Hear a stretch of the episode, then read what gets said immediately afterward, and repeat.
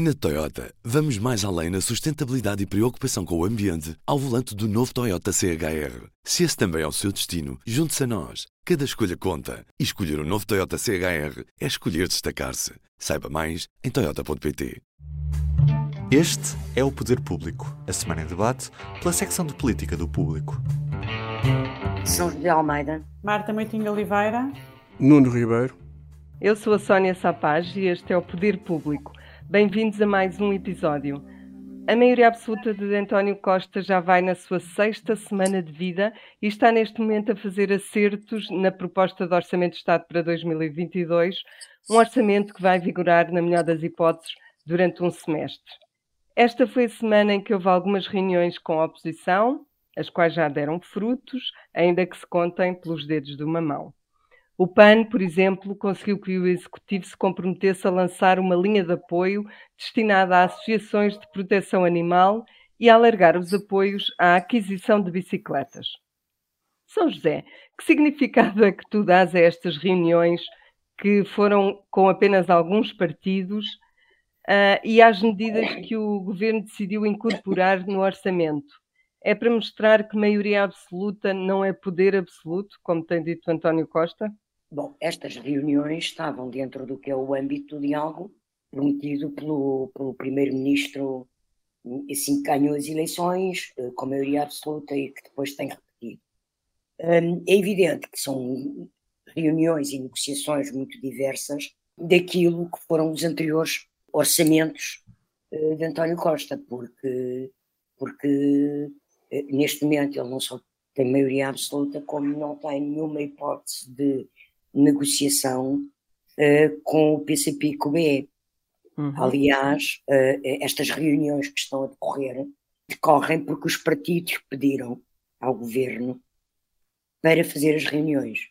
Quer o PAN, quer a IEL, quer o LIVRE, e, portanto, são reuniões de, um, de um outro contexto, com propostas de alteração eu creio que irão ser acolhidas algumas.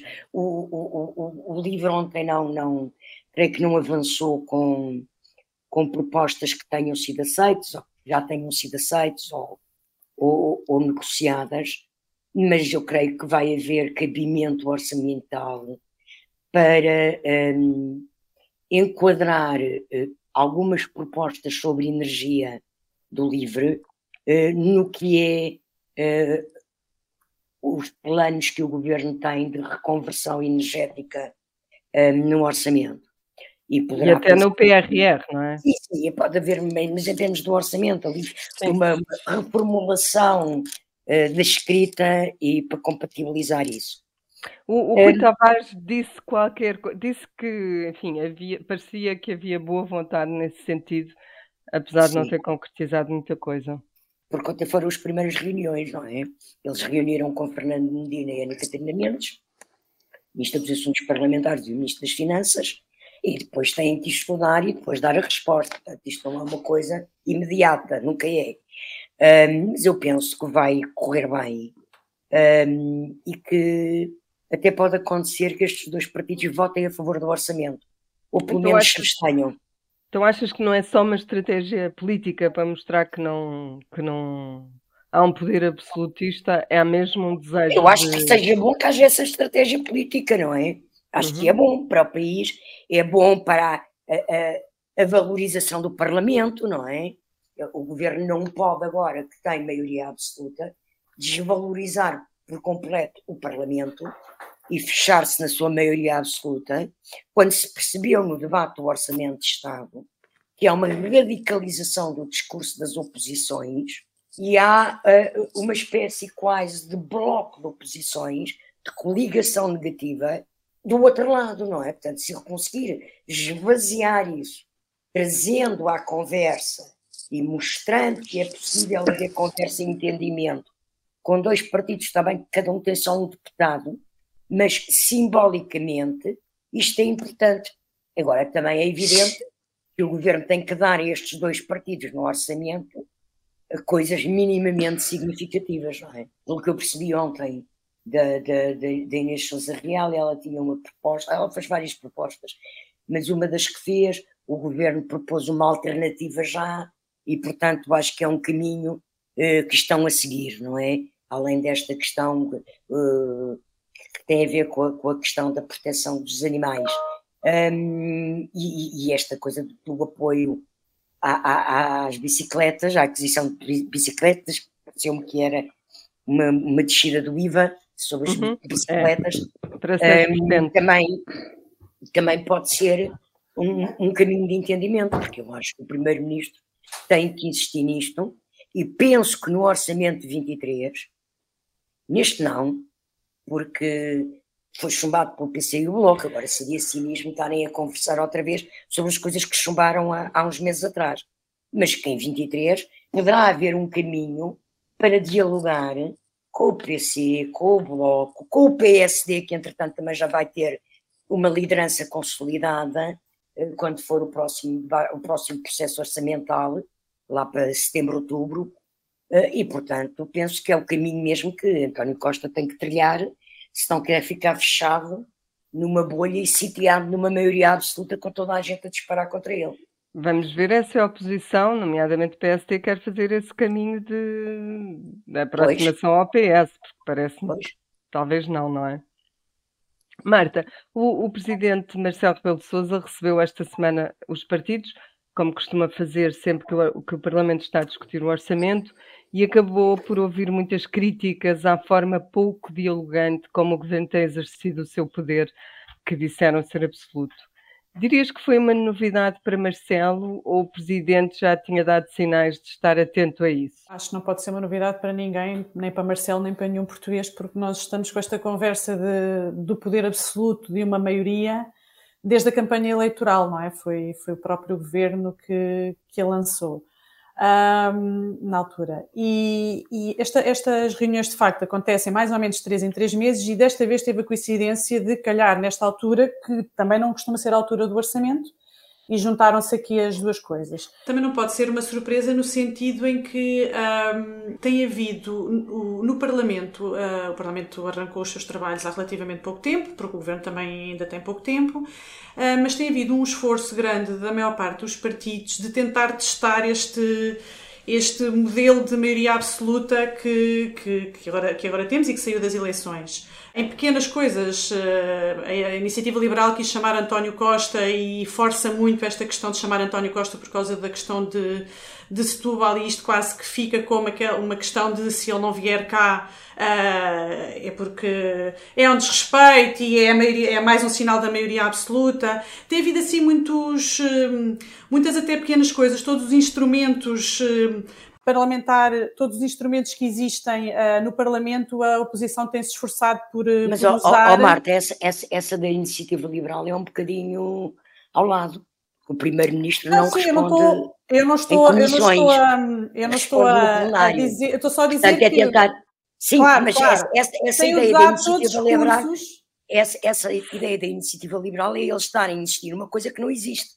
Sim, sim o Negrão explicou isso bem depois, sim. Certo, certo, certo. A questão, ontem a iniciativa liberal já dizia, ok, então pode ser à porta fechada, queremos ouvir o Primeiro-Ministro à porta fechada. Uh, para não haver essa questão de o Primeiro-Ministro não, não responde a estas questões no Parlamento e só responde por escrito, não responde pessoalmente. Uh, mas o que, o que se tem notado é, é isso, é um esforço da oposição em tentar mostrar que esta maioria absoluta uh, tem tiques de poder absoluto, digamos assim. No fundo, se calhar isso vai marcar um bocadinho o tom da oposição, não é? Nos próximos, uh, sim, nestes sim, próximos sim. anos. E o que eu acho é que do lado do governo tem feito algo, também tem dado alguns sinais estar a tentar, naquilo que vai podendo, evitar dar razão a este argumento. Por exemplo, esta questão das reuniões. O PS não precisa de ninguém para aprovar nada no Parlamento, mas decidiu fazer reuniões e até alargou uh, mais do que ao LIVRE e ao PAN, e até fez reuniões também com a Iniciativa Liberal e também com os deputados do PSD Madeira. Outra das questões é, nós não estamos neste, o Parlamento neste momento não tem, não tem disponibilidade nenhuma de agenda para discutir outras questões que não orçamento, e o, o Primeiro-Ministro enviou para o Parlamento uma, um anteprojeto da Lei de Emergência Sanitária que ele tinha na gaveta desde a altura da, da campanha eleitoral e não enviou na altura porque considerou que o Parlamento não estava a funcionar e, portanto, enviou agora. Mas quer dizer, nós tínhamos o PSD a fazer uma pergunta e estava a terminar o prazo de resposta a esta pergunta a pedir exatamente este documento. Portanto, também se nota do lado do governo que está a fazer, naquilo que vai podendo, algum esforço para tentar evitar que haja uh, que este argumento da oposição resulte. Contrariar essa nós... leitura. Exatamente. E o que também, o que também nós ficámos, por exemplo, a, a perceber, a, isto no que diz respeito às leituras que são feitas do lado de Marcelo Rebelo Souza, o que nós ficámos a entender dos textos que, que o Expresso e que o, e que o, que o Observador publicaram uh, ainda no dia das, uh, ou se não foi no dia, foi nas horas seguintes às, às, às reuniões com os partidos, é que Marcelo parece um bocado incomodado com esta falta de palco que está a ter neste novo modelo e, e, de facto nós discutimos muito qual é que era o papel do presidente numa maioria absoluta e pronto, e ele agora também está à procura do papel dele, é o que parece. Vamos ver como é que ele, qual é o figurino que ele encontra para ele. Nuno, tu acompanhaste as audições no Parlamento no âmbito de um outro caso que, embora já tenha várias semanas, continua a agitar a política, que é o do acolhimento dos refugiados em Setúbal, feito por cidadãos russos de uma associação supostamente pró-Kremlin, ainda está por uh, provar. Na sequência dessas audições, a Presidência da República sentiu necessidade hoje de vir explicar que não recebeu relatórios hum. dos serviços de informações antes do caso ser tornado público. Isso foi uma coisa debatida durante as, durante as audições no Parlamento, o que eu te pergunto é, afinal, que novidade é que nos trouxeram estas audições de várias individualidades? Bem, vamos cá ver. Eh, eu não, eu não, não sou marciólogo, porque acho que isso não é profissão e é uma atividade de risco. Eh, basicamente, eh, eu li a nota da Presidência da República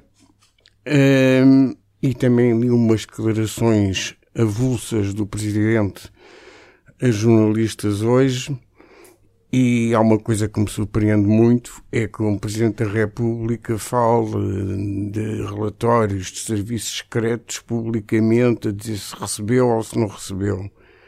As informações que se conseguiram ter é que ele é até, até, até pelo próprio Primeiro-Ministro, diz que lhe envia os relatórios que recebe dos serviços de informação. Uh, no caso, pode haver aqui uma. Está na lista. Pode haver aqui dois momentos diferentes. Ele ter relatórios dos serviços de informação que há anos fazem esses relatórios uh, sobre a atividade russa em Portugal. Noto que quando foram expulsos há cerca de um mês, dez Uh, funcionários diplomáticos, o Ministro do Negócio Estrangeiro, Gomes Carivinho, disse que já estavam numa lista há muito tempo, portanto, já estavam, já, já, já estava preparada a lista. Uh, pode ser esse um momento. Outro momento pode ser a questão de Setúbal, porque a questão de Setúbal, tanto quanto eu consegui perceber, a, a queixa das associações foi em 1 de Abril, não é? Uh, portanto, não sei se uh, de 1 de abril até agora uh, foi mais investigação jornalística.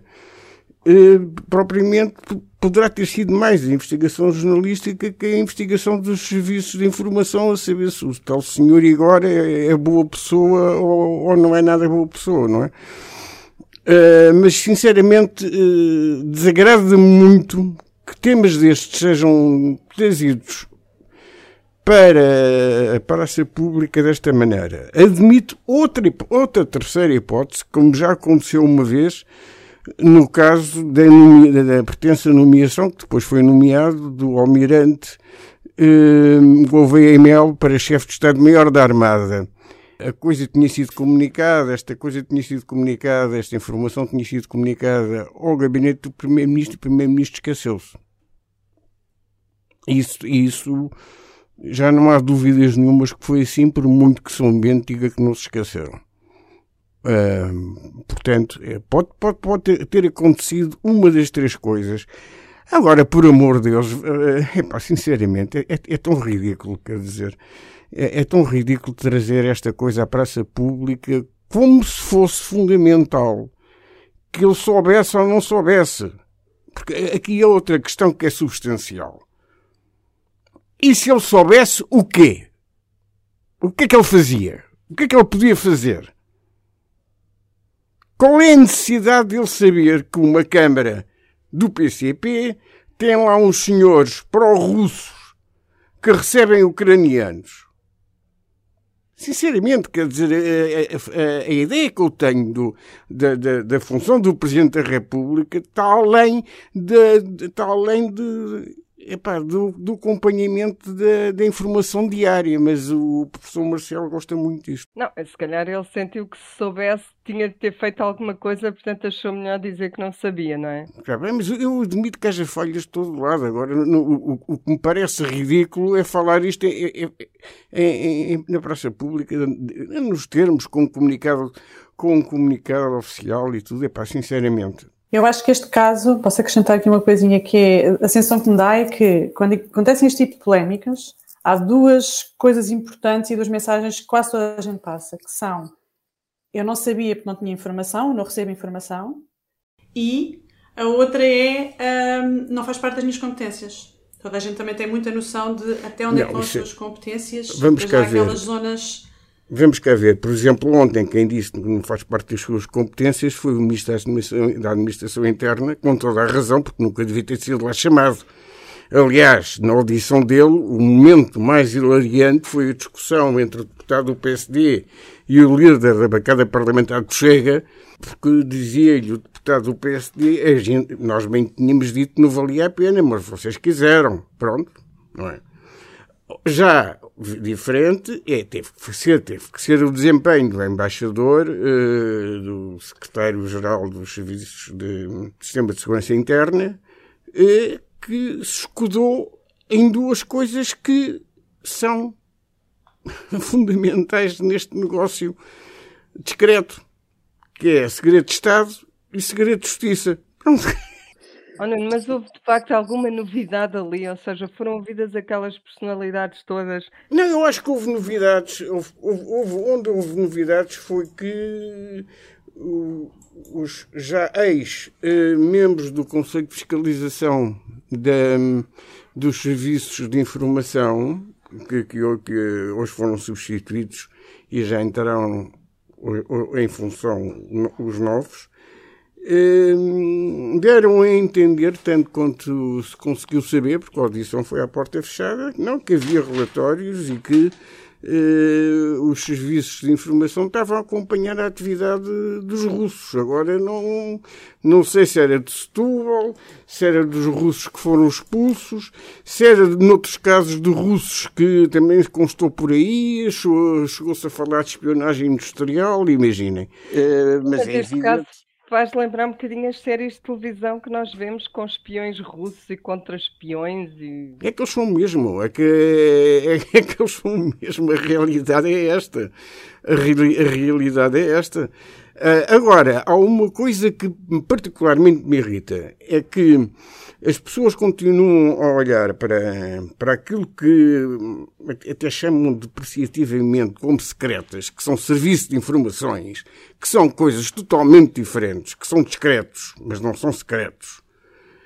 Eh, como se fosse uma, uma espécie de nova PID. Sinceramente, é, esta mentalidade é verdadeiramente nociva para a atividade desta gente, que, que, que recolhe e analisa informação e que já tem bastantes menos, menos capacidades de intervenção que os seus congêneres, não é?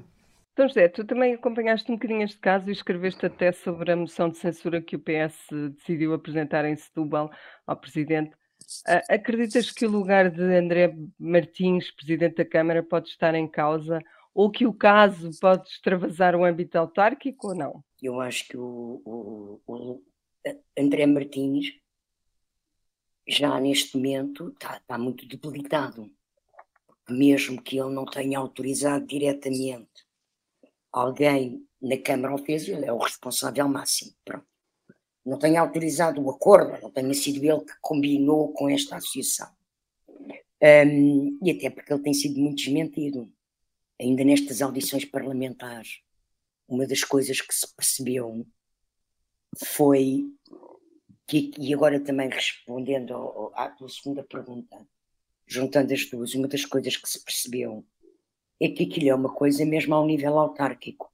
Ou uhum. seja, esta situação, havia outras câmaras que tinham protocolos com esta associação, mas nessas câmaras eles não foram usados para receber refugiados.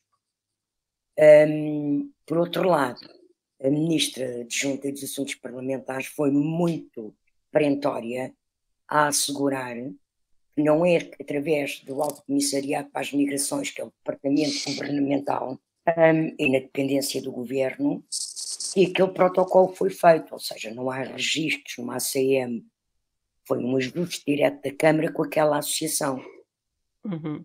Uh, e, e, portanto, eu acho que isto é uma questão que está no nível autárquico. É evidente que é muito difícil deitar abaixo um presidente da Câmara, é quase impossível. Sim. A variação teria que se demitir toda a da oposição em bloco para deixar e de não há acordo para isso. E não há acordo para isso. Agora, eu penso que André Martins continua a não explicar, a irritar-se. Uh, ele até conhece o André Martins há muitos anos, ele foi deputado, lá ter bastante calma, que parece crispado, um, agressivo. Não sei, ele está incomodado com o caso, provavelmente terá também ele sido surpreendido uh, e não sabia, mas uh, o que é facto é que está em cima dele. Sim, ele queixa Como, como caiu em cima de Medina, uma coisa de outra dimensão, mas também tem a ver com, com, uh, pronto, com, com, com Rússia, também tem a ver com outras embaixadas, que é a, a, a entrega de informação sobre manifestantes. E, e, e, e, eu acho que isso foi uma das questões que fragilizou politicamente um, Medina e que contribuiu para ele não ser reeleito presidente da Câmara. Não terá sido a única, mas terá sido uma das. E, portanto, eu penso que isto vai ter um efeito a prazo uh, sobre André Martins. Uh, se ele, entretanto, não se demitir mesmo, uh, ninguém o pode tirar de lá. Uhum. Mas creio que lhe causa um grande desgaste. Sim, ele queixa-se que isto é um bocadinho também de manobra política, que tem a ver com o facto de, da Câmara ser da CDU e das posições comunistas relativas à guerra uh, não serem, uh, enfim, as mais generalizadas e, portanto, queixa-se de estar a, a Sim, ser condenado isso é por isso. Isso, isso é uma vitimização que ele está a fazer porque lhe dá jeito, mas uh, o caso não é isso, nem do ponto de vista legal, nem do ponto de vista humano. Passamos então, com a vossa autorização, ao último tema, a declaração de inconstitucionalidade de algumas normas da lei dos metadados. Os metadados são informações registadas nos nossos telemóveis sobre o nosso tráfego de internet, georreferenciação de chamadas, etc. E a inconstitucionalidade foi decretada pelo Tribunal Constitucional depois de um pedido de fiscalização sucessiva. Marta, achas que ainda há futuro para a lei dos metadados? Eu, eu parece-me que chegámos àquele ponto em que uh, o problema foi adiado tempo demais e, e agora pare, parece ver algumas pessoas com vontade de resolver o problema, algumas partes com vontade de resolver o problema. E, portanto, acredito que ainda assim possa, possa haver aqui alguma solução. Primeiro, uh, como, há umas declarações muito importantes de António Costa que foram feitas ontem sobre esse assunto em que ele basicamente diz que primeiro temos que esperar pela resposta que o Tribunal Constitucional dará à Procuradora-Geral da República que pediu esclarecimentos sobre, sobre a decisão do, do juiz do Palácio Raton. Uh, e, portanto, isso é o primeiro ponto para tentar perceber até que ponto é que, o, é que a decisão dos juízes tem ou não impacto no que já foi decidido até agora e o que é que se passa depois daqui para a frente. Uh, e o que o António Costa disse foi que, esclarecido esse ponto, ele acredita, ao contrário do Presidente da República, que pode ser feita uma revisão constitucional uh, cirúrgica só para resolver esta, esta questão. E isto mostra alguma vontade de resolver esta questão, e ele até já adotou, não só deu esta posição, o que nos pode levar a crer que o próprio Partido Socialista acaba por desencadear um processo dentro do, do Parlamento, um, como ele marcou uma reunião do Conselho Superior de Segurança Interna para a próxima segunda-feira, uma reunião extraordinária, precisamente para tentar resolver este impasse causado por esta decisão do Tribunal Constitucional. Pelo mesmo lado, temos o PSD já apresentou uma solução para o, para o assunto, uma solução que o PS criticou, mas independentemente disto, o facto do PSD, para haver uma revisão constitucional, é preciso uma maioria de dois terços, portanto, o PSD tem que estar envolvido nisto, mostra que há dois lados da questão importantes e fundamentais neste processo que estão com vontade de tentar resolver a questão, depois podem afinar como é que, como é que a resolvem.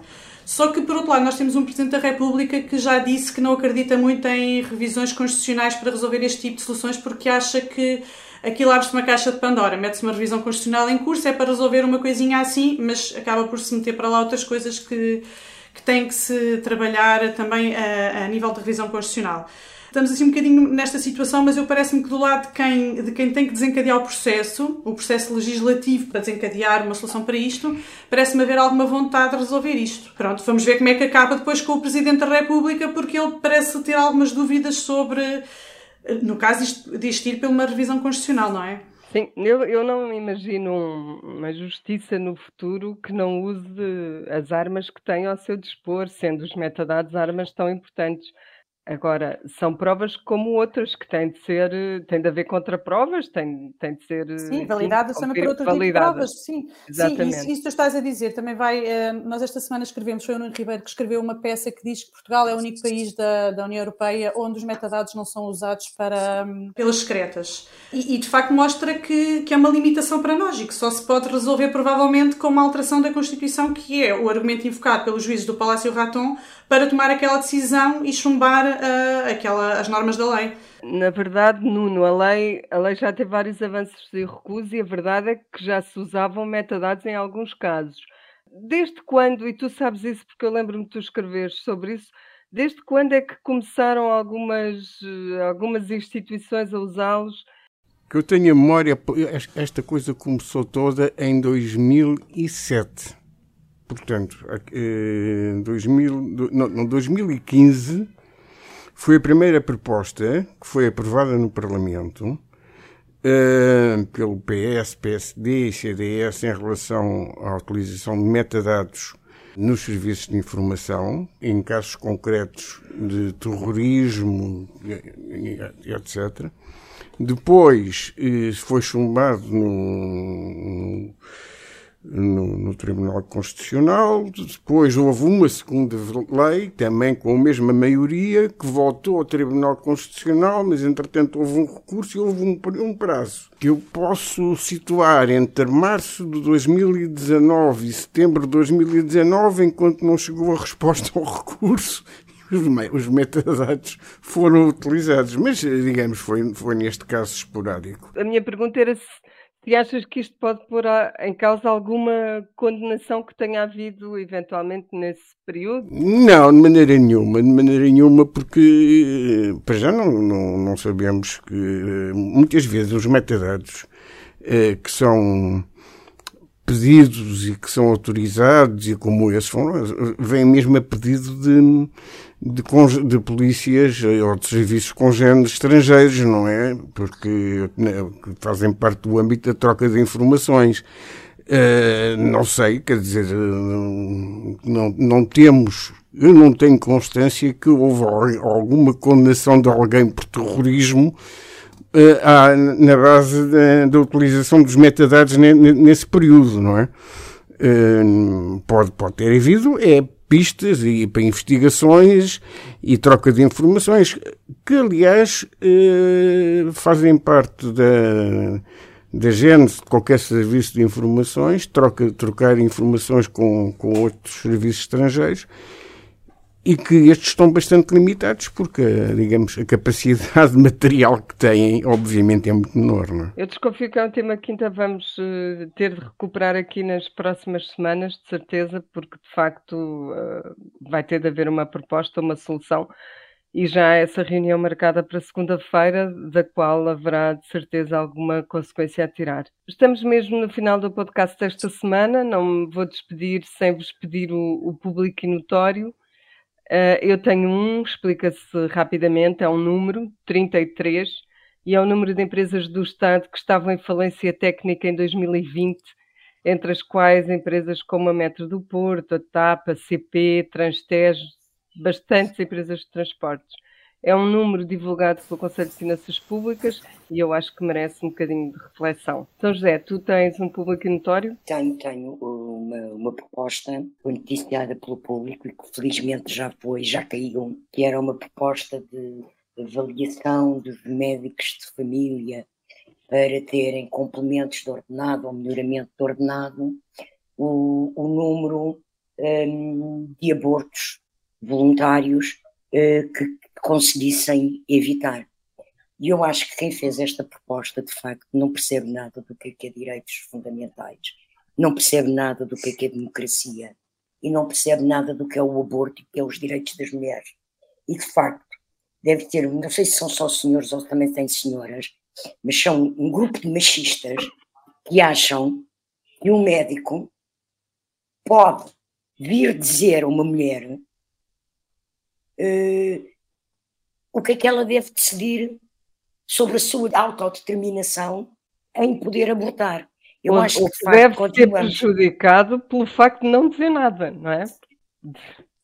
Quer dizer, não, quer dizer, não, mas, mas não, não pode aconselhar, não deve e não pode aconselhar, nem meter o bedelho no assunto. A decisão é da mulher. E, e, e, e eu acho extraordinário que ao fim destes anos todos, de facto, nós vivemos um, um, um clima estranho no mundo, eh, nos, no, nas democracias, sobre o que são os direitos, liberdades e garantias. Porque ver um grupo de médicos que acha que pode pôr isto como um critério de bonificação salarial é de facto um completo absurdo de um Estado totalitário. Portanto, eu tenho imensa pena que a formação cívica dos senhores uh, e das senhoras deste grupo de trabalho seja tão escassa e que eles percebam tão pouco o que é que são os, os direitos, liberdades e garantias dos cidadãos. Uh, felizmente que a coisa não durou 24 horas. Felizmente. Uma manchete do público. E mesmo assim, fiquei completamente pasma pela forma como a Ministra da Saúde uhum. ainda defendeu a medida. Defendeu a medida. É verdade. Parece que também não sabe pensar. Também não sabe do que é que se está a falar. Marta, e tu? Olha, eu também escolhi um número, que é o número que está a agitar uh, Lisboa hoje, que é 10 km hora, que é a redução de velocidade máxima que foi aprovada ontem uh, na Câmara de Lisboa para todas as estradas em Lisboa e, portanto, aplicar-se uma redução de 10 km hora para 30, 40, conforme o tipo de vias. E isto não só é um tema que nos diz respeito a todos nós, porque muitos de nós andam de carro e conduzem, portanto, em controlar a velocidade e, portanto, vamos ter que andar um bocadinho mais a passo de caracol, como é também um reflexo daquilo que às vezes nós falamos aqui, que é a diferença entre vencer as eleições e ter a maioria para depois tomar decisões, não é? Pronto, e foi o que aconteceu, foi o que aconteceu, e entretanto Carlos Moedas já disse, o Presidente da Câmara já disse que a oposição tomou uma medida que ele vai tentar reverter porque as pessoas não foram ouvidas. No fundo é aquilo que nós no Parlamento chamamos uma coligação negativa, não é? é Quando é. a oposição toda se une para aprovar uma coisa Exatamente. É uma coligação negativa, exato. Mas olha, eu, eu canto muito a pé e atravesso muitas estradas, acho muito bem que seja reduzida a velocidade. Sei que é, vocês é, vão chamá-lo É polémico, sem não, mas dúvida. eu também, mas eu, eu também atravesso estradas, porque eu quando saio do carro tenho que atravessar uma estrada. Claro, mas há muitas estradas que não são atravessadas em Lisboa. Por não, exemplo, eu só quero dizer. Por exemplo, a avenida da. aquela avenida Nuno que nós atravessamos da Índia, Brasília. Sim, sim. Não tem para fazer vos, peões. Eu só vos quero dar um, um, um exemplo uh, estrangeiro. Em Madrid, a, a, diminuição da velocidade máxima para os 30 km, em Madrid, não só em toda a Espanha, provocou uma quebra brutal nos atropelamentos mortais e nos atropelamentos. Não deixa de ser sintomático. Nuno, então qual é o teu público notório? O meu público notório é muito breve e tem a ver com a tomada de posse da nova Comissão de Fiscalização dos, dos Serviços de Informação da República Portuguesa, que decorreu esta manhã no Parlamento e em que Augusto Santos Silva puxou as orelhas aos partidos e à utilização partidista das informações que recebem no âmbito deste conceito de fiscalização. Curiosamente, não sei se já foi, o Santos Silva já tinha nota de, já tinha conhecimento da nota do Presidente da República ou não, mas a verdade é que hum, temos um, um, Presidente da Assembleia da República que é um homem sensato. Obrigada a todos e a si especialmente que nos acompanhou nos últimos minutos. Até breve.